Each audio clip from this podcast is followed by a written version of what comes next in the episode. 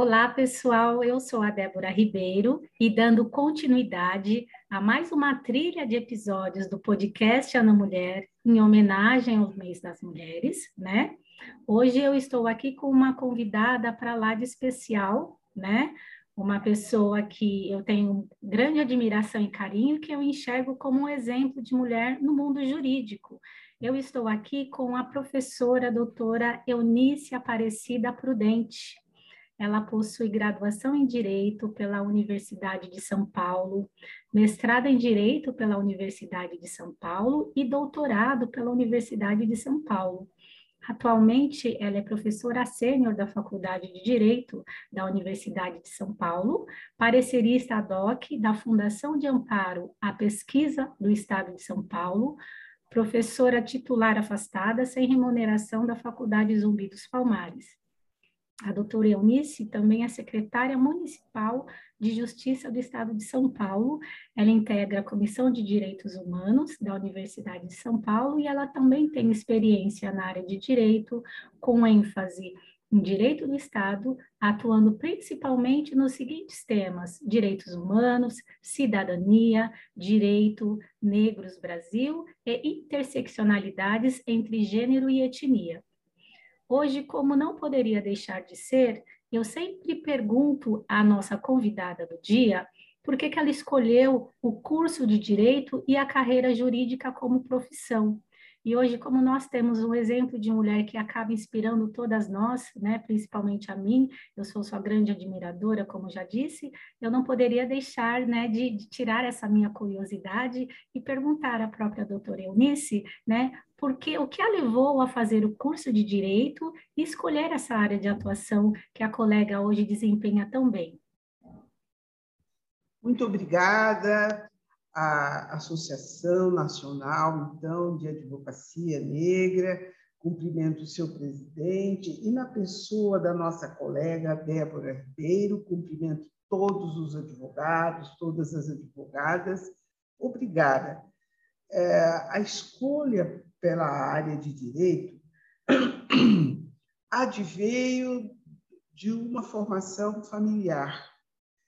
Então, os meus pais, operários, né, sindicalizados, meu pai metalúrgico, minha mãe tecelã, é, eles eram sindicalizados, frequentavam muito as, é, as assembleias. Quando criança, acompanhei meu pai várias vezes ao Sindicato dos Metalúrgicos, que no passado era localizado próximo da Praça da Sé.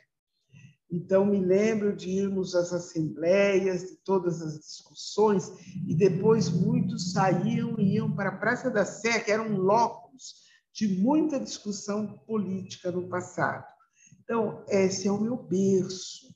A minha tia materna, mais jovem, foi presidente nacional da Juventude Operária Católica, representou o Brasil pelo mundo, Ana Florência Romão, e hoje o nome dela é, é dado, foi né, é, dado, concedido a uma escola municipal na zona leste da Vila Eutália.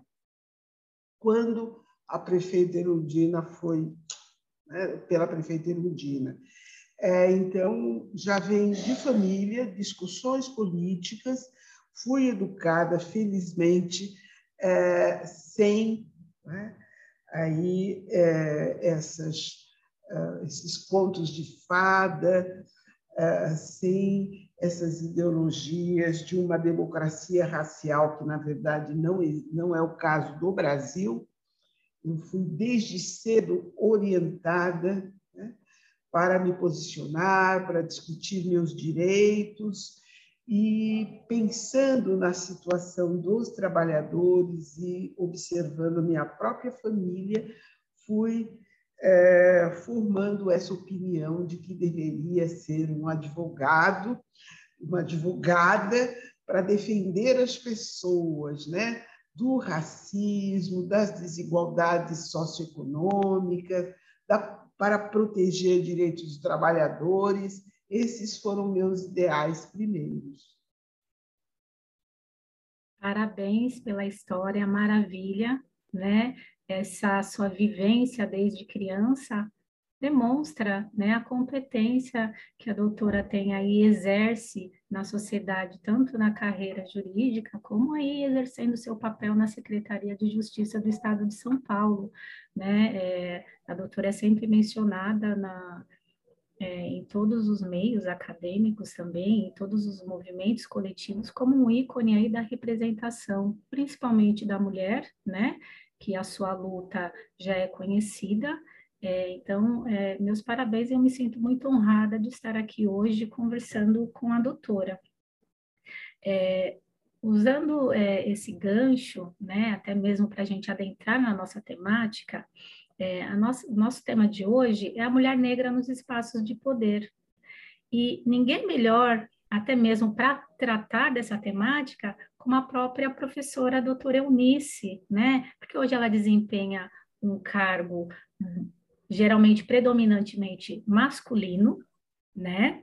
Ela também é professora docente lá na, na, na USP, né? Uma faculdade predominantemente branca. Hoje eu acredito que tem uma pequena porcentagem de professores negros, mas é, eu penso que o seu caminho, a sua trajetória lá deve ter enfrentado algumas barreiras, né? E hoje ela é uma mulher que representa o poder da mulher negra, uma figura que inspira, com bastante visibilidade aí na mídia. Então, ninguém melhor para tratar dessa temática do que a própria doutora Eunice. A palavra é toda sua.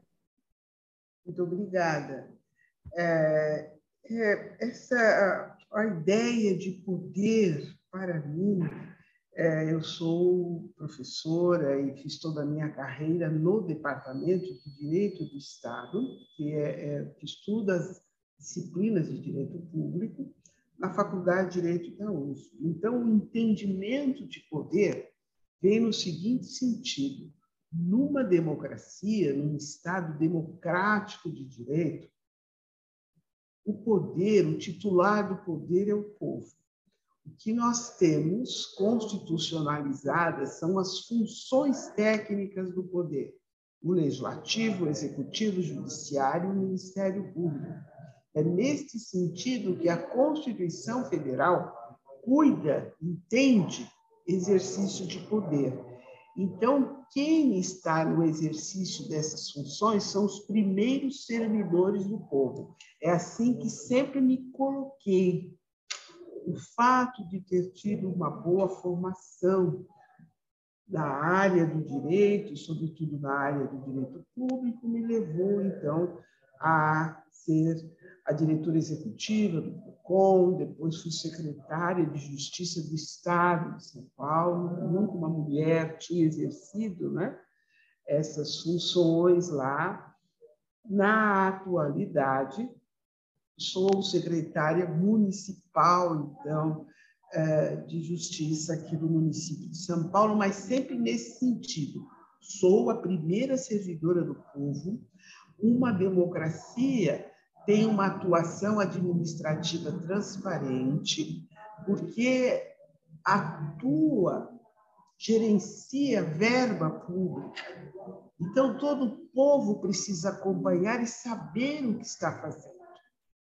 O fato de eu ter sob a minha direção pessoas a quem eu vou também acompanhar e muitas vezes determinar alguns deveres, não exatamente ordens, mas deveres que estão na lei. Por quê? Porque o principal princípio da administração pública é a legalidade. É, então, o administrador público só pode fazer aquilo que está na lei. Eu não tenho liberdade. Eu tenho que atuar no âmbito da lei e aí vou né, dirigindo aqui todas as minhas atividades. A atual gestão no município de São Paulo tem 11 mulheres, e dessas 11 mulheres, três secretárias são negras. É, o, o prefeito Ricardo Nunes é bastante preocupado com a questão da diversidade. Então, temos 23 secretários, mas 11 são negros. Né? É, aliás, 11 são mulheres, e dessas 11 mulheres, três são negras. Né? E assim temos aqui desenvolvido o nosso uh, trabalho. Então, uma mulher negra no poder, numa democracia, na verdade, é no exercício de funções do poder. Na verdade, com muitas determinações legais uh, na minha atividade. Uh, eu, como sou professora de uma escola pública, me submeti a concurso público de títulos e provas. Então, além do mestrado, além do doutorado, teve um concurso né, para assumir aí, uh, a função. Como gestora pública, o cargo é de confiança de quem foi eleito pelo povo. Comecei com o prefeito Bruno Covas, jovem, que faleceu, e estou continuando com o atual prefeito, que é o doutor eh, Ricardo Nunes. Né? Ele é o prefeito atual. Mas ele é o líder como o próprio nome diz, eu sou secretária de municipal de justiça. Eu sirvo o povo, no, no caso específico aqui do município, faço toda a aproximação de toda a gestão municipal com os órgãos do judiciário, todos os tribunais, e também concluo processos que são desenvolvidos no âmbito da Procuradoria-Geral do município. Então, há muito trabalho aqui para a gente desenvolver, muitas atividades. E, professora Eunice, vou chamá-la de professora porque também é uma professora, né? É, dentro a, das suas atribuições aí na, na secretaria, né, é, a, a colega viu algum avanço maior, né, já que é, é, você acabou mencionando que o, o atual prefeito, né, o Ricardo Nunes, ele tem essa preocupação com a, a diversidade aí, é, existem é, programas, né, é, para fomentar é, essas questões de políticas afirmativas a nível do município? Sim, né? Então, as políticas de ações afirmativas são uma realidade entre nós, né? constitucional e legal. Então, temos leis municipais já determinando que 20% dos cargos nos concursos públicos e também na admissão dos uh, servidores uh, nos cargos em comissão sejam reservados para indígenas e afrodescendentes. Então, as políticas de ações afirmativas são uma realidade no âmbito da prefeitura e nós temos uma secretaria de direitos humanos, né? a secretária Cláudia Carleto é a secretária de direitos humanos aqui no município, e nessa secretaria temos uma coordenação voltada para questões do negro, que é capitaneada pela professora Elisa Lucas, que todos nós aí conhecemos e admiramos. Ela faz a fiscalização, o acompanhamento do cumprimento das normas de ações afirmativas no município. Perfeito, perfeito. Eu até ia perguntar quem fiscaliza, né? Mas a, a doutora é, já então, até já falou é a professora Elisa Lucas com uma equipe, e nessa equipe né, há uh, profissionais negros trabalhando ao lado da Elisa, que é uma mulher negra, mas ela tem ali também profissionais ao lado delas, dela, com uma formação, então, diversificada para esse trabalho de inclusão a nível do município de São Paulo. E, e professora, agora é, falando um pouco mais da sua é, carreira como docente, né, lá na USP, é, basta uma simples pesquisa na internet para saber que a, a, colega é muito querida, né, tem artigos principalmente falando da sua vida, da sua trajetória como mulher, como mulher negra, como uma excelente professora que tem todo aquele cuidado de também disseminar a questão racial aí para os seus alunos, né? É, como que, é, que a doutora começou a desenvolver? Isso sempre foi uma veia do seu trabalho, né? Ou a doutora começou a, mudou de alguma forma a, a, sua abordagem com os alunos a partir de alguma experiência que teve? Bom, eu uh, fui no mestrado e no doutorado orientando do professor Dalmo de Abreu Dalari. Eu acho que isso fez a diferença é, é, foi algo discutindo a questão racial com o professor Dalmo Dalari que eu optei, escolhi né, como tema de pesquisa a criminalização da discriminação racial. E foi antes dessa Constituição de 88. Eu defendi o meu mestrado em 1980. E aí, neste momento, né, discutir que o, as práticas de racismo, a discriminação racial era crime não mera contravenção penal, como dizia a legislação da época, de, demandou realmente muita pesquisa.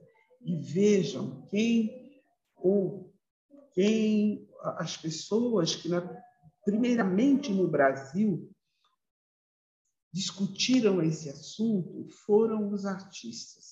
No antigo Teatro Experimental do Negro, conforme as minhas pesquisas, Abdias do Nascimento, liderança, dramaturgo, estudioso, foi depois representante do povo, mas nos tempos lá mais passados, ele dirigiu, criou e dirigiu o Teatro Experimental do Negro no Rio de Janeiro, e numa convenção de artistas em 1950, eles concluíram que era um absurdo né?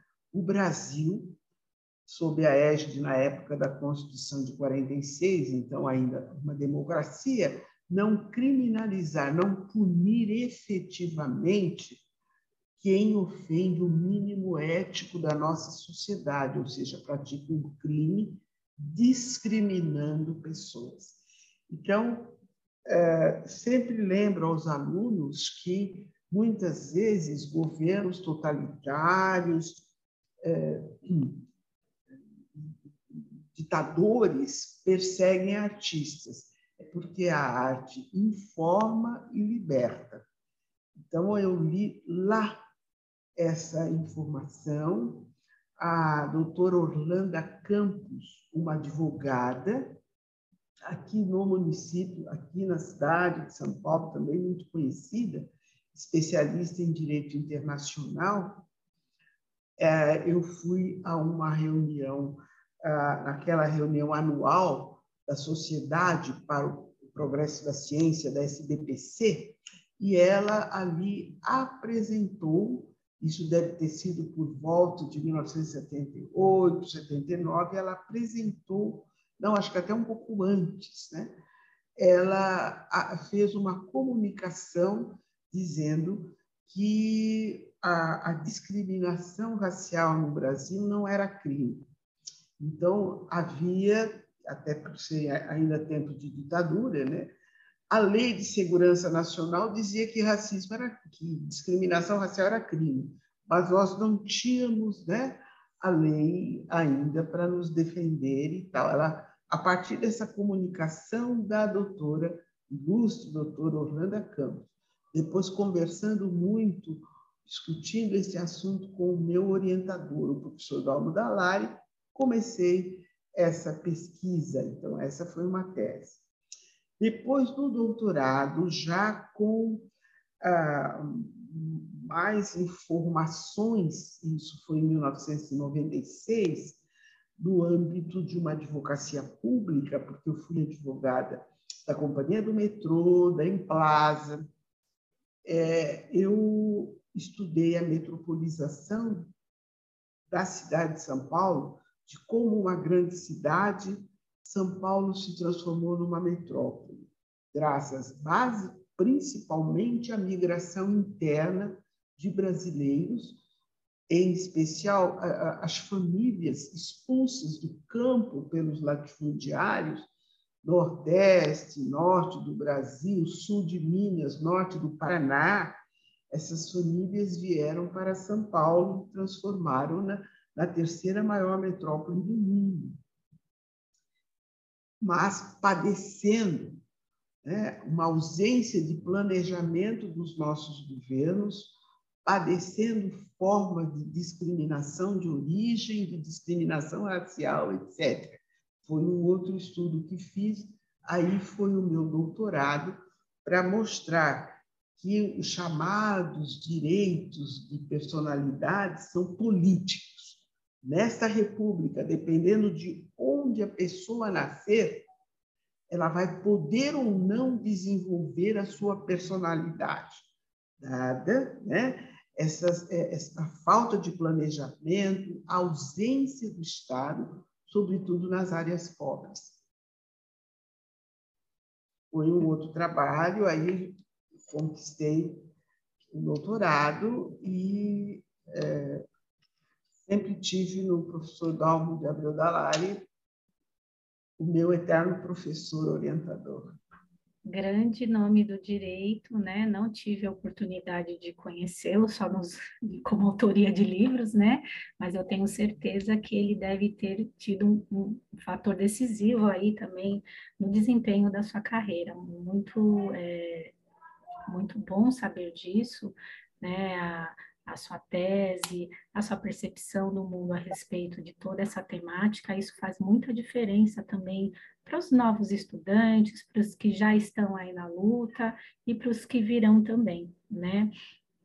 E, e professora Eunice, qual seria, né, é, a, a, observação e a consideração que a colega poderia trazer né, é, sobre as mulheres para que elas consigam almejar algum é, é, almejar e ocupar esses cargos, né, para termos mais representatividade, tanto no judiciário, quanto no legislativo ou no executivo, né, qual seria, né, a, a sua consideração a respeito dessa temática, porque é, eu vejo, né, muito embora a, a colega desempenhe um, um, papel no cargo público, né, e que é, quem, na verdade, é, é, o maior interessado e que também quem coordena isso seria diretamente o povo, seria, né, é, como é que a, a doutora, aos olhos das pessoas mais comuns, que não são os operadores de direito, é, representa uma figura importante para as mulheres na sociedade, né? No cargo que a colega acaba ocupando, por ser uma professora, né? Por ser também uma mulher negra, né? E, e nós, assim, que estamos mais aqui distantes, é, algumas mulheres, elas acabam vendo que é um caminho cheio de obstáculos, mas não é impossível, né? É um caminho possível de se chegar, né? Qual seria a consideração que você poderia nos trazer a respeito disso?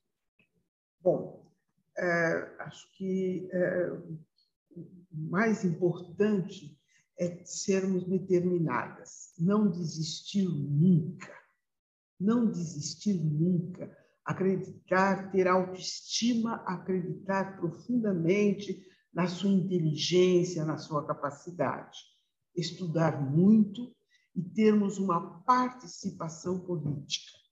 Nós, negros, que estamos na base pobre da pirâmide socioeconômica, temos que exigir uma escola pública em tempo integral. É para formar aí todas as nossas crianças, nossos adolescentes, para protegê-las né, e formá-las. É, enquanto profissionais do direito, exigir muito da ordem dos advogados do Brasil, em especial da Escola Superior de Advocacia. Tive a honra de ser vice-diretora, depois diretora da ESA de São Paulo, e sei da importância dessa escola para os profissionais do direito.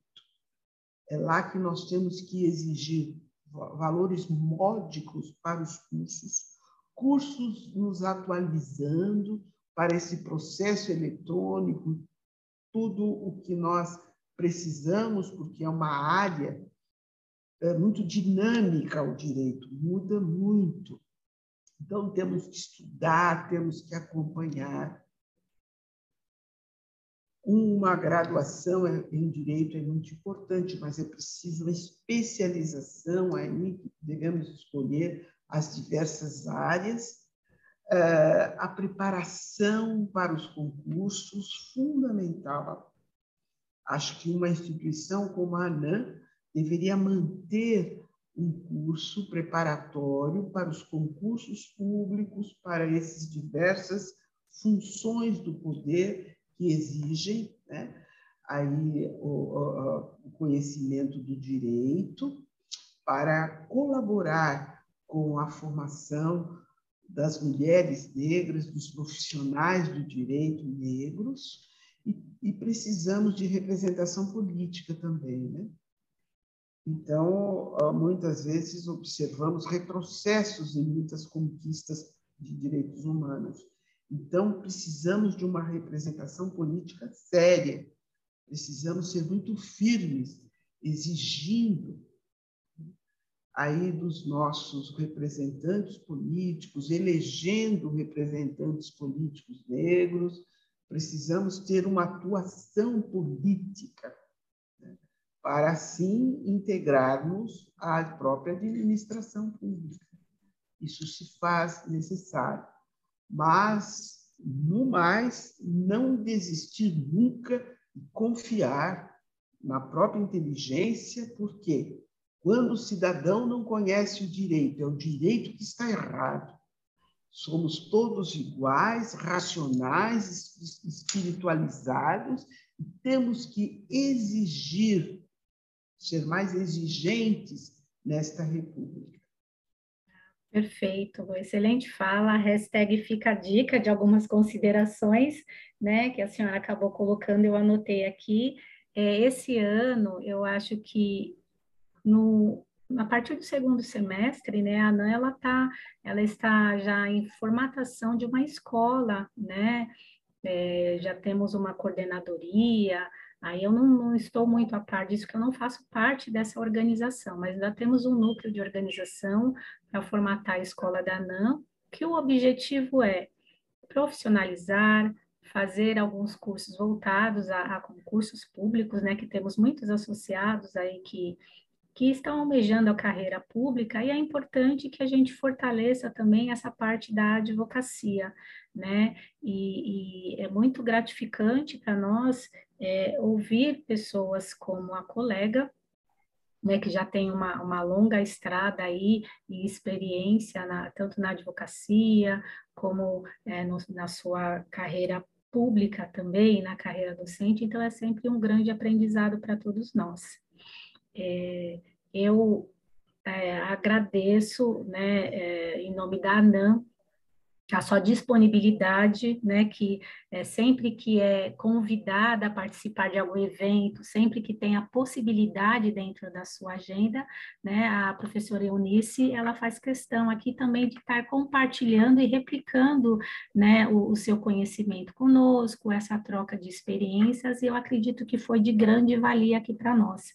É, eu agradeço assim imensamente é, esse nosso tempo e esse nosso bate-papo. Só faltou um chazinho aqui para tomarmos, né, para consolidar a nossa conversa. Então, muito obrigada, viu, professora Eunice? Eu agradeço, um abraço grande aí, é, em nome da, da nossa colega Débora Ribeiro. Abraço todos os profissionais de direito, toda a direção da ANAM. Muito obrigada. É, e a você, ouvinte que está nos ouvindo até agora, eu peço que você curta, que você comente, que você compartilhe esse podcast com seus colegas de trabalho, com seus familiares, porque só assim alcançaremos um maior número de pessoas para o melhor entendimento da nossa causa e um sucesso no nosso projeto. Amanhã eu estarei aqui com outra convidada maravilhosa que também vai partilhar um pouco da sua experiência profissional, sua trajetória de vida, para brilhantar ainda mais o nosso podcast. sigam a Ana nas redes sociais e até amanhã. Até amanhã.